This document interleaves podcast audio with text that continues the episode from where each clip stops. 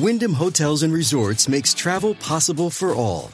Whether it's the long haulers looking for a great cup of coffee, a roomier rest for the on a whim road trippers, or a place to make summer memories with the whole family.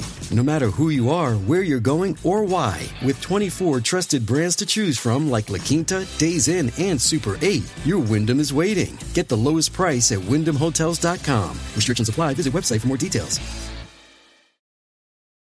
This episode is brought to you by Seed. Did you know that supporting your health can be as easy as taking two capsules a day? Each daily dose of Seed's DSO1 Daily Symbiotic is formulated with 24 scientifically studied probiotic strains that support gut, skin, and heart health, helping you start the new year off right. Visit seed.com slash Spotify and use code Spotify25 to get 25% off your first month.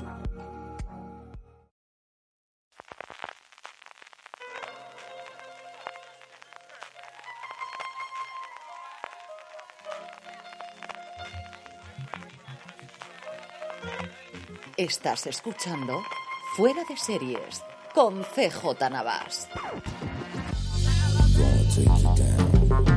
Bienvenidos a streaming de programa diario de Fuera de Series en el que un servidor CJ Navas te trae todas las noticias, comentarios y curiosidades del mundo de las series de televisión. Cómo se nota que estamos en la semana de Navidad. Madre mía, Dios se ayuda para completar el programa, pero nos ha quedado una cosa bastante baja, con follow-up, con sus noticias, con trailers. Eso sí, trailers tenemos importantísimos y bastante, bastante interesantes todos. Poquito estreno, pero alguno interesante hay, especialmente en Netflix. Y luego terminaremos con la buena noticia, que es un poquito eh, propia, pero en fin, la al final, eh, sobre todo para nuestros oyentes en Spotify. Antes de todo eso, daros las gracias, dar las gracias a mi BP por patrocinar el programa de hoy. Y es que en BP quieren estar contigo en cada kilómetro que recorras en tu coche porque les gusta ser parte del viaje de tu vida. Y si te unes al programa Mi BP, podrás ahorrar en cada repostaje que hagas, además de disfrutar de su catálogo de regalos y ofertas especiales que consigues cada vez que vuelves a tus estaciones de servicio BP. Además, como ya sabéis, descarga la aplicación Mi BP para iPhone o Android para tener siempre tu tarjeta Mi BP en tu móvil cuando vayas a repostar y podrás también encontrar estaciones de servicio BP cerca de ti o ver rápidamente tu ahorro y puntos acumulados. Con el programa Mi BP podrás disfrutar de muchas ventajas. Con muy pocos puntos puedes conseguir entradas de cine, unas pizzas para cenar o incluso cheques regalo de Amazon. Y no solo eso, también tienes grandes descuentos en los mejores comercios de ropa, tecnología, hoteles o viajes que serán tuyos cuando te des de alta en www.mibp.es o descargándote la app Mi BP para iPhone o Android. Vamos ya con el contenido de hoy. Si habéis escuchado ya el fuera de series esta semana, que lo tenéis disponible desde ayer en todas las plataformas de podcast y también en YouTube. Si nos queréis ver las caritas, lo tenemos ahí en YouTube y nos podéis seguir también en twitch.tv barra fuera de series en directo. Intentábamos grabar los sábados, pero creo que los domingos no es mala hora. Grabamos este domingo a las 11. La verdad es que tuvimos bastante eh, gente que, que, en directo. Además, como se, eh, las próximas semanas, el 25, Navidad es sábado y Año Nuevo es sábado, posiblemente esas dos semanas, lo trasladaremos el domingo a las 11. Y yo mmm, me malignaría que al final en las próximas semanas fuera de series va a quedarse el domingo a las 11, que como os digo, yo creo que fue una buena hora. De todas formas, como siempre hago en el último programa, en el último streaming de la semana, os lo anuncio para que lo tengáis. Pero como os decía, una de las preguntas de los oyentes que nos hicieron llegar ese día eh, para el último programa fue acerca de si preferíamos las series emitiéndose semana a semana o preferíamos las series eh, todas de golpe, modelo Netflix, para que nos entendamos este atracón o este binge watching o al final el tenerlo todo a disposición de golpe. Y sobre esto ha sacado un artículo Alison Herman en The Ringer, que es, como sabéis, uno de mis medios de cabecera de los que consulto diariamente, tanto en la web como los podcasts. Algún comentario haremos también mañana eh, sobre los podcasts que están sacando de final de año. Alison Herman, que es la que después de que Andy Greenwald se dedicase a hacer cosas de showrunner y, e hiciese en su momento Briar Patch, que por cierto sigue inédita en España, a ver si en algún momento dado alguien la trae, eh, se ha quedado, como os digo, Alison Herman como a la cabeza de las críticas de, de televisión. Saca un artículo acerca de cómo el 2021 ha sido el año en el que la televisión eh, decidió eh, a pasar a volver a emitir los episodios semanalmente a comparación con el 2020. El artículo está bastante bien, entrevista un montón de gente, pero al final, sobre todo lo que tiene son dos gráficos de Parrot, que hay que creérselo, pero al final es una de las mm, eh, empresas de análisis de resultados y de análisis de datos de la industria quizás más prestigiosas que hay.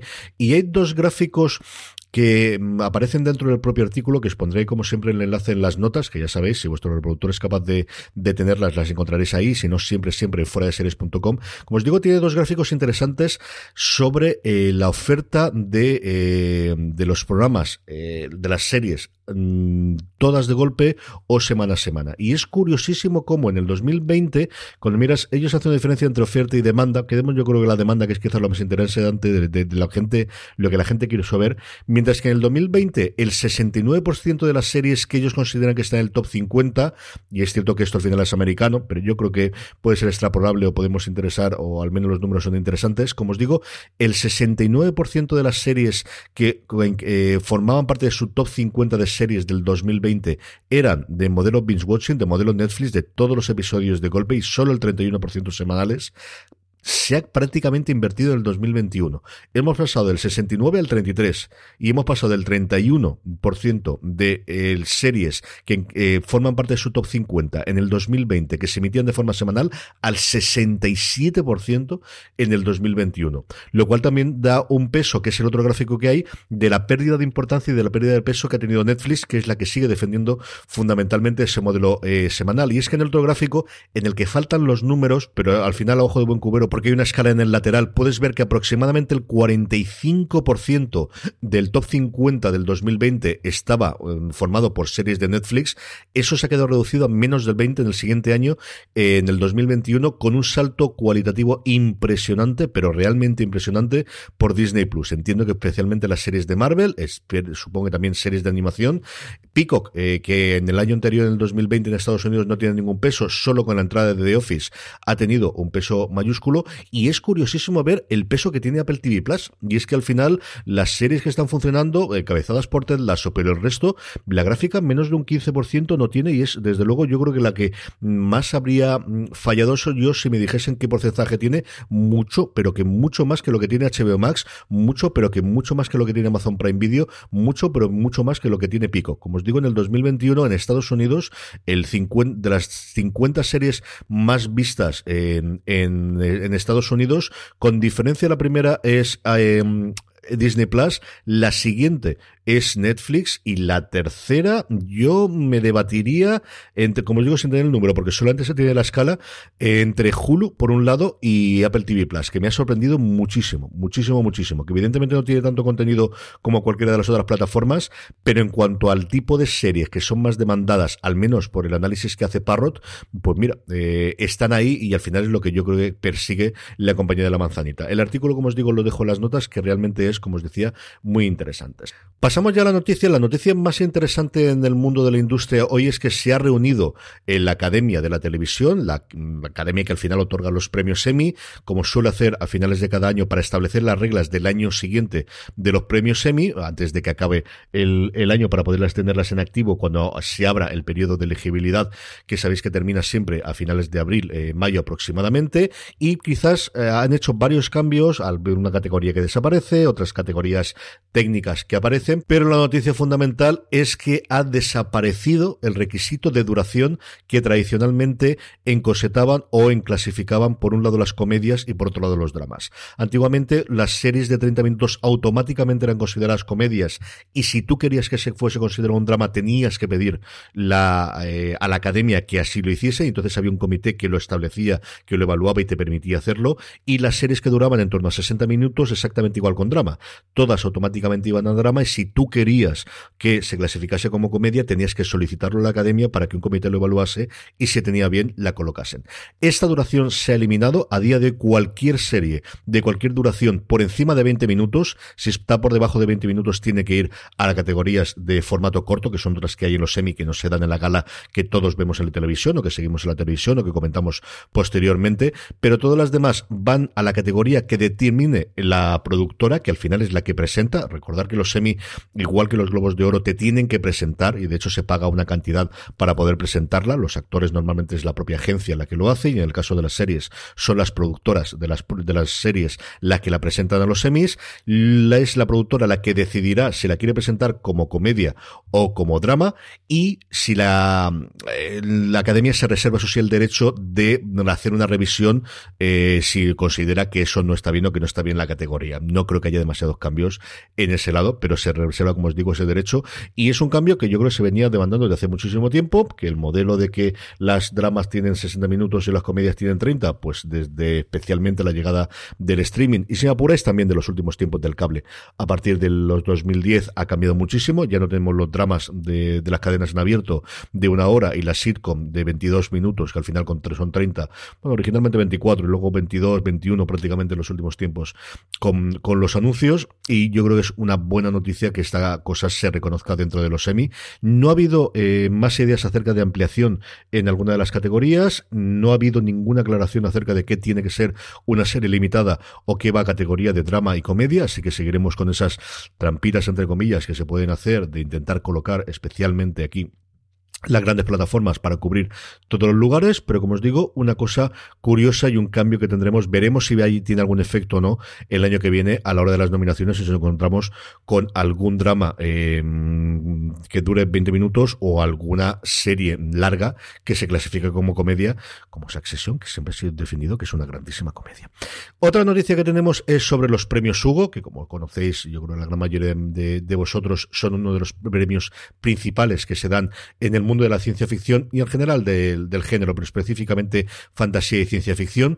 En la parte de libros se han, se han dado, se han fallado ya los premios Hugo de este año. En la parte de libros ha arrasado Martha Wells con su saga del Murderbot, del, del robot asesino, que es muy divertida. Originalmente las primeras son eh, novelitas cortas, son novelas cortas yo he leído las tres primeras que están muy bien. El cuarto ya es una novela larga, la tengo a medias y ha sido la quinta, el efecto de Red o Network Effort, la que se ha llevado el premio a mejor novela y además se ha llevado otro premio por en general por toda la saga. Y os lo comento aquí, más allá de porque si no habéis leído nada de Murderbot, yo creo que vale mucho la pena que lo hagáis durante estas navidades. Como os digo, los tres primeros son relatos cortos que se leen prácticamente en una tarde, sino porque han dado también premios a audiovisuales. Por un lado, La vieja guardia se le ha llevado a mejor película o como dicen ellos, mejor presentación dramática de forma de formato largo.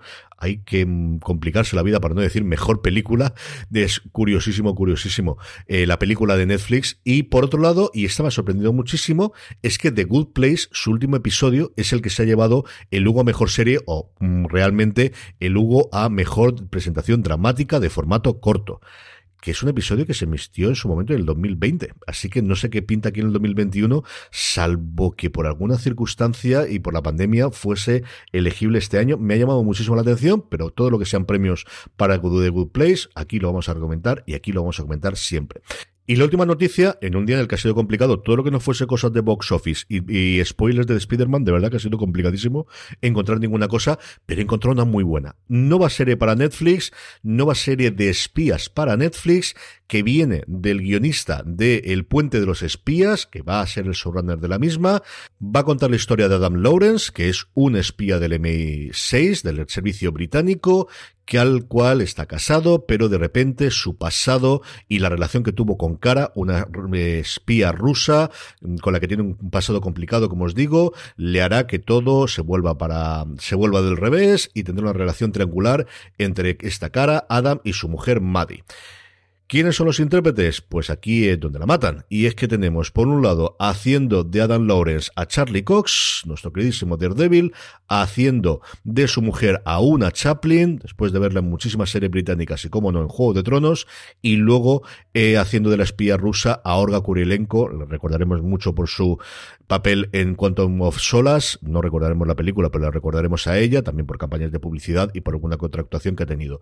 A mí me tienen totalmente dentro de esto, tengo muchísimas ganas de ver, me ponen espías, aquí eh, la sinopsis o esto que habitualmente se hace mucho en los pitch audiovisuales, que es combinar dos series o dos proyectos audiovisuales para decir cuál es el tono, dicen que está descrita por la división eh, de Reino Unido de Netflix como una mezcla entre The Bodyguard y John Le Carré, así que estoy totalmente dentro de esto, que me la estrenen ya, que tengo muchas, muchas ganas de ver esta serie, como os digo, se llama Traición, Trison, es como se va a llamar esta serie con Charlie Cox, con una Chaplin y con Olga Kurilenko. Trailers, Aquí sí que tenemos, igual que os decía que había poquitas noticias, muchas. Por fin tenemos un trailer en condiciones de Harry Potter, regreso a Hogwarts, por fin podemos ver a nuestros protagonistas, por fin podemos ver a muchos de los actores, hasta ahora solamente nos lo estaban adelantando, aquí ya lo tenemos al trío protagonista en un sofá, o mejor dicho, en tres sofás, con las distancias correspondientes en los tiempos que corremos, eso sí, cuando hay que darse abrazos y besos y hay que llorar, se llora, lo podemos ver en todo el elenco alrededor, todos los personajes secundarios, un montón de gente que ha pasado por las películas y seguimos sin ninguna mm, visión ni ningún segundo de JK Rowling, que me tiene totalmente fascinado si vamos a tenerlo finalmente o no en este especial para el año nuevo de Harry Potter, regreso a Hogwarts, el reencuentro 20 años después de la emisión de la primera película. The Witcher, no la serie que se ha estrenado, no la nueva temporada que se ha estrenado en Netflix, sino una de estas que de las series que ya estaba en, en movimiento ampliando el universo de The Witcher. The Witcher, el origen de las sangre, la tenemos ya el tráiler, un minutito ocho segundos, se estrenará el 2022, para mí el mayor atractivo es que está Michelle Yeoh y me ha gustado mucho. Mira que yo The Witcher vi poquísimo de la primera temporada, me han hablado bastante bien de la segunda, pero esta sí que es bastante más factible que la vea, incluso que la serie madre. Yo digo yo que sí. Otro vídeo que os pongo los enlaces es sobre Yelena Belova, solo para aquellos que vayáis al día con Ojo de Halcón. Curioso, tampoco aporta nada demasiado novedoso ni ninguna novedad, pero al menos para verlo no está mal. Y el último, una serie que traerá cola en Estados Unidos, pero yo creo también aquí internacionalmente, que se llama Tenemos que hablar sobre Cosby, una serie de Carmo Bell que se va a presentar en Sundance ahora a mitades de enero, que va a estrenar en Estados Unidos Showtime el día 30 de enero, así que entiendo que entrará dentro del acuerdo como Vistar Plus y la tendremos al día siguiente para finales de mes aquí en España. Una serie contando, pues eso, el, efecto que tuvo eh, en su momento Bill Cosby y mm, cómo tratar ese legado y cómo tratar la figura del cómico americano con las revelaciones de su comportamiento en los últimos años con todos los juicios con los que ha sido condenado y que sigue teniendo abierto. Ese eterno debate de la diferencia entre el artista y su obra, como os digo, de W. Carmobel, que es un tío que a mí me cae bastante bien y que creo que tiene bastante que aportar. Y lo que he visto del tráiler me ha gustado. Es simplemente cuarenta y tantos segunditos, lo tenéis también en las notas. A ver que, eh, cuando llega, como os digo, el 30 de enero se estrena en Estados Unidos en Showtime. Entiendo que para el día siguiente o la semana siguiente, en función de cómo tenga la eh, programación Movistar Plus, lo podremos ver aquí. Eh, estrenos, una única cosa que tenemos hoy eh, lo primero es que Sniff Sniff ya no tenemos episodio nuevo de Succession, así que estamos huérfanos por ese lado. Sí que tenemos Yellow Jackets, que no está mal. En Estados Unidos tienen más suerte porque tienen 1883 eh, y tienen también Yellowstone. A ver cuando llega aquí de una puñetera vez todas las series de Scout Showtime y podemos ver todas las series de Taylor Sheridan, que ya está bien. Así que, como os digo, el único estreno realmente es un eh, reestreno, pero para mucha gente que solamente ve las series que están en Netflix es un estreno en condiciones, es el caso Levinsky, es decir, American Crime Story Impeachment, que aquí yo creo con buen criterio. Mira que no soy muy partidario de esto de cambiar los nombres a las series, pero creo que en este caso tenía toda la razón del mundo. Rebautizaron en su estreno en A3 Media, Player y posteriormente en Antena 3 como el caso Levinsky, que era lo que más nos podía sonar aquí al público hispano. Esta tercera temporada de American Crime Story, que no fue especialmente bien recogida por la crítica americana en su momento en la emisión. Tuvo una emisión complicada en Estados Unidos porque no estaba disponible en ninguna plataforma de streaming, porque precisamente habían vendido los derechos a Netflix, y como os digo, la tenéis ya disponible completa en Netflix.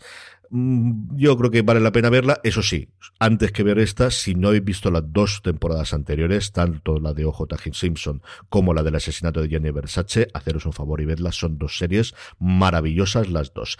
Y terminamos con la buena noticia del día. Bueno, buena noticia o al final noticia curiosa y es que Spotify se suma al resto de plataformas de podcast y por fin permite puntuar los podcasts. Y es que hasta ahora no permitía tener las típicas estrellitas que podemos encontrar en un Apple Podcast, en un iVoox o en cualquiera de de las otras plataformas en las que permiten poner estas puntuaciones para informar un poquito al algoritmo. Así que si me estás escuchando en Spotify y te apetece ayudarnos, ya sabes, puedes ponerle ahora mismo cinco estrellas afuera de series y de esa forma podemos hacer o podremos hacer eh, llegar a más gente que nos pueda escuchar. Si nos estáis escuchando en otro reproductor, buscar la forma, que hace mucho tiempo que no lo digo, ponernos cinco estrellas que nos ayudáis muchísimo haciéndolo de esa forma a que llegue a más gente y nos pueda escuchar ahora además con el formato nuevo que tenemos durante estos meses. Y con esto terminamos por hoy. Espero que hayáis disfrutado, escuchar el fuera de series que lo tenéis publicado desde ayer. Esta semana en podcast, que es un poquito rara, posiblemente tengamos un par de novedades. Ya os las iré adelantando durante la semana conforme se cristalicen, pero queremos eh, a ver si podemos publicar esta semana ya nuestro top 10. Tendremos fuera de series la grabación, como os decía, el domingo a las 11 si no ocurre nada, lo iré concretando. Y luego una entrevista muy especial que estamos preparando y que esperamos tener también dentro de poco. Y nada más, gracias por escucharme, gracias por estar ahí, gracias a mi BP por patrocinar el programa de hoy y como os he dicho antes, gracias si nos dejáis esas recomendaciones, esas estrellitas, ahora también en Spotify. Gracias por escucharme y recordad, tened muchísimo cuidado ahí fuera.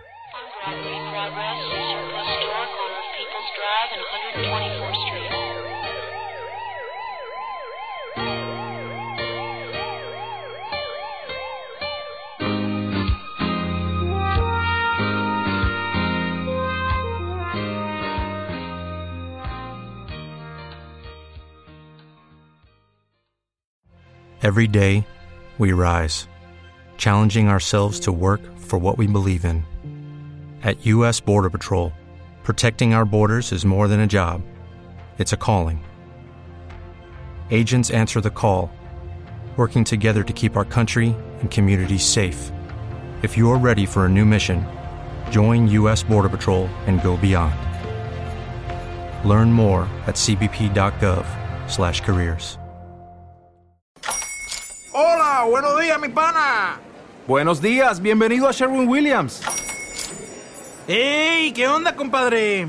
¿Qué onda? Ya tengo lista la pintura que ordenaste en el ProPlus app. Con más de 6.000 representantes en nuestras tiendas listos para atenderte en tu idioma y beneficios para contratistas que encontrarás en aliadopro.com. En Sherwin Williams somos el aliado del PRO.